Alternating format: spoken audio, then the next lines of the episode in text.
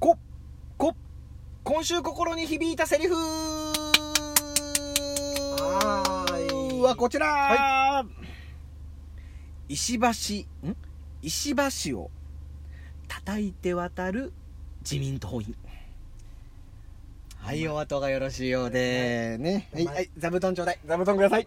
ね座布団くださいあのー、あそういえばあの『笑点』の座布団って今どうなってんの？商店商店ってもうリモートまだリモートなんでしたっけ？リモートリモーえあの運ぶ赤い人がクビになったんでしょ？だってトは無職もうでしょ？もう青の人いらないです。失業保険で座布団もらってんでしょ？あのあのじゃあもうあの思いっきりあの赤い人が引っ張って林家木久扇師匠がさああの、はいはい。すってんころりんするっていうあの芸風はもう封印されてるんですか？もうもうないですよね。ないんだ大変だね。ディスタンスですからあれはああなるほどなるほど。まあまあまああ。あそうそうまあまあ戻りますけど。あの石橋の話しましたけれども、はい。あの先週のラジオですよ。うん。このラジオですよ。このラジオこのラジオかな。ポッドキャストにも上がってないか。上がってるか？上がって上がってないか。ないかもな。ポッドキャスト上がってないですね。上がってないかもノート完全版聞いてください。そうですね。はいはい。で言ってるんですけどあのー、24時間テレビの話しまして、うんうんうん。5億円もの募金が集まってるんですけど、そんなん集めるよりもですよ、はい。まあ、大事ですけど250億円もの税金をアベノマスクに溶かした安倍政権を24分でいいからはい。あの追求する番組作った方がいいんですよと、うん。熱くラジオで言ったらはい。それを受けてですよ、うん。完全にその影響でですよ、はい。翌日安倍さんが辞任表明。うそうね。そうね。早かった。そうね。もうこのラジオのこのポッドキャストの力ですよ。皆さん。いやまあね聞いてすぐだったからね。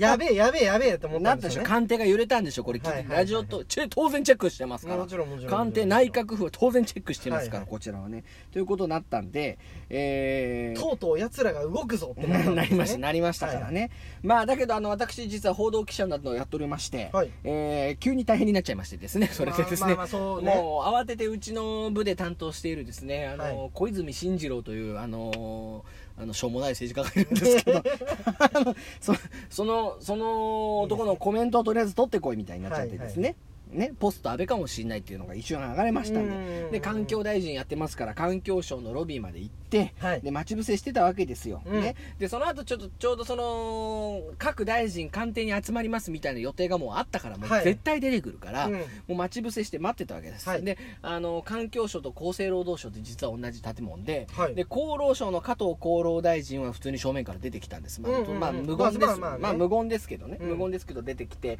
マスコミに囲まれながら出てくみたいなのあったわけです、はい。でこっちは小泉環境大臣待つんだけど待てど暮らせど出てこないなおかしいなと思ったらその後ろのその環境省の車屋線とこうピューってほすごいスピードでうはい。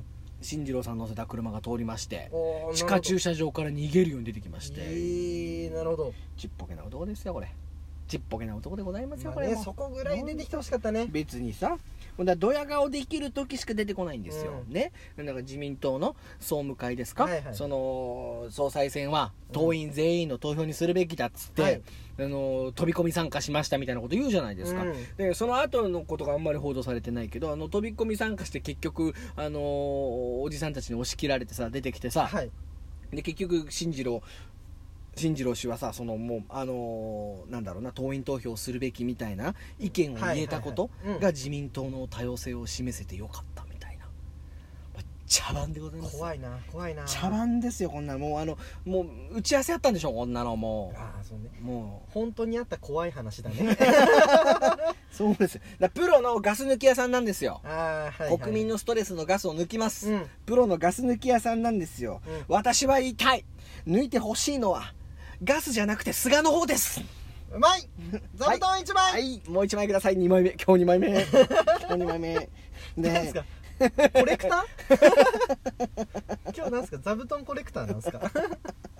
まあねそんな進次郎氏をはい。待ちながらいろんなことを思い出してたんですよ記者として、で8月28日だったんですけれども、はい。もうちょうどですよこれね僕の誕生日だったんですよこれ。私の。そうですね。30代最後の誕生日ですよ。おめでとうございます。ありがとう。ありがとうございます。もう僕の穏やかな平和なピースフルな誕生日をぐちゃぐちゃにしようってって思いで ぐちゃぐちゃにしようって。でもまあね。年年に一度の記念日になっちゃいましたそうです本当に。もう俺のニュース俺の俺が30代最後を迎えたのがトップニュースじゃなかったのかと。かぶせるように来たね。なんだよっていうね、はいはい。ですけれども。まあまあまあ望んでいた辞任だったのではい。あのまあプレゼントっちゃプレゼントかなと。こんな誕生日プレゼントもまあいいかと思いながらもですよ、はい。でもやっぱりちょっと振り返ってみるとうん。やっぱりこう安倍政権のいた7年何ヶ月かってさもう本当政治がみんなからどんどん遠い場所に行った7年間だったんですよ。はい。もう安倍政権が成し遂げたことって一つだけですよ。国民から政治と民主主義を取り上げたのそれだけ。うん。国民と政府の接点である国会ですよ。野党議員もい。ろんな国民の代表が集まる場所にうんうんなかなか出てこない、はい。出てきてもろくな答弁をしないもう軽視する、国会って無意味なんだぞっていうことを見せつける。はい。それからマスコミを取り込むね。あ取り込まれたのか私は。マス込まれコミのマスコミの幹部と美味しいお肉を食べる一方で報道の現場は小馬鹿にするね僕は負けたんですよ。僕ね麻生さんの担当やってたんですよ。一時期あのファッション番長ですよ。フうん。ァッション番長。最近ねドラゴンボールのスカウターみたいなフェイスシールドしてるけどね。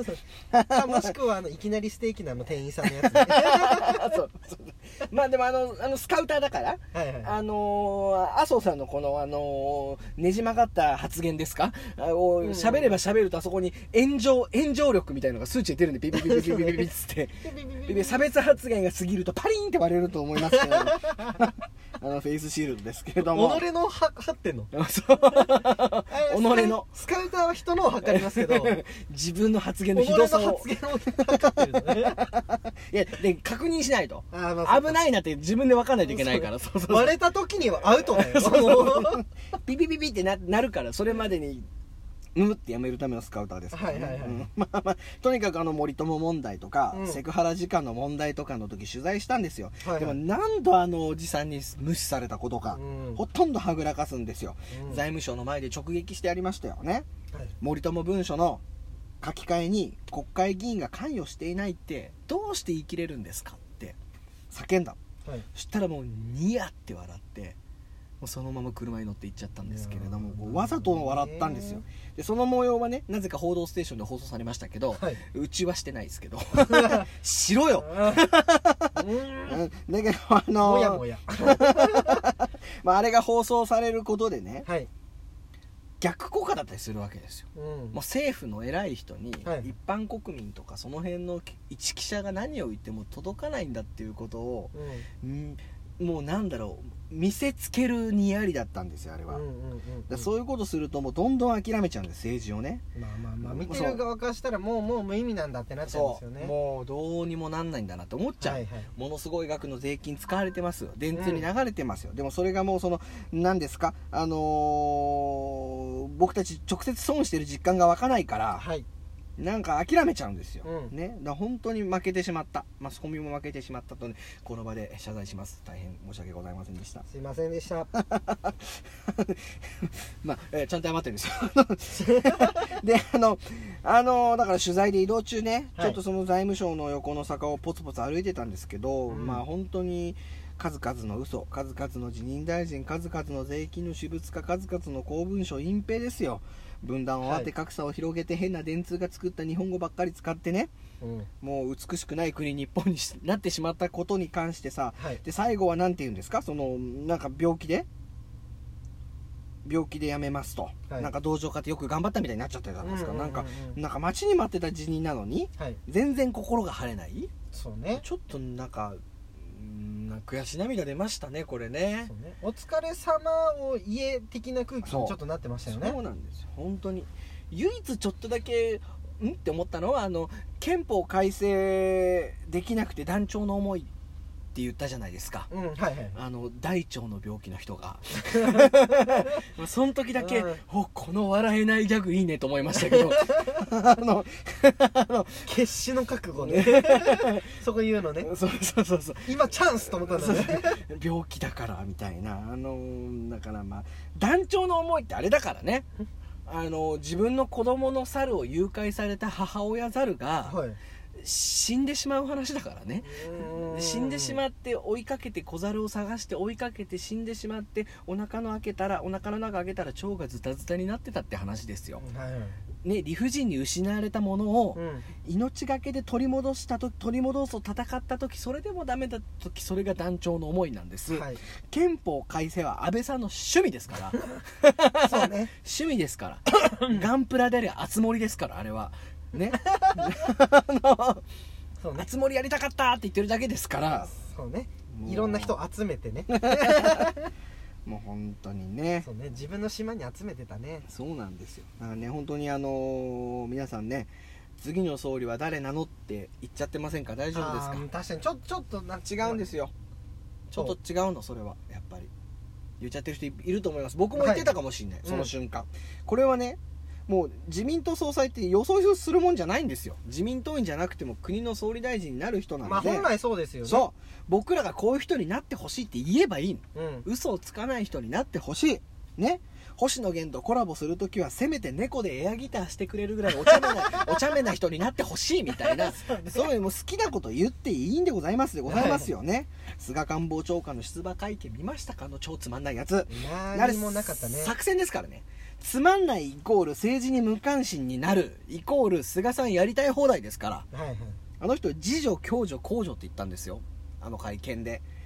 自助共助ありきって言ったんで自分で助ける。うん。地域で助け合うがまずありきだっつったんですよ、うん。それ政府の人間が一番言っちゃダメなことなの。政府は税金を預かって公助に全力を注ぐのがお仕事ですから。はいはい。ね、うん。また自己責任安倍のままですでございますから。はいはい。このラジオうん。次も戦って安倍辞任に追い込んだこのラジオ頑張って戦ってまいりますっていうことを硬い放送たまにやるので許してね。年一ぐらいかな。あ尺いっぱいに喋っちゃった。ということであのノート完全版などもありますんでそちらも聞いていただければと思います、どうしようこっちまでたどり着かなかったよえー。これも。ポッドキャスト版喋り倒しましたのは完成と。原田 D でした。さようなら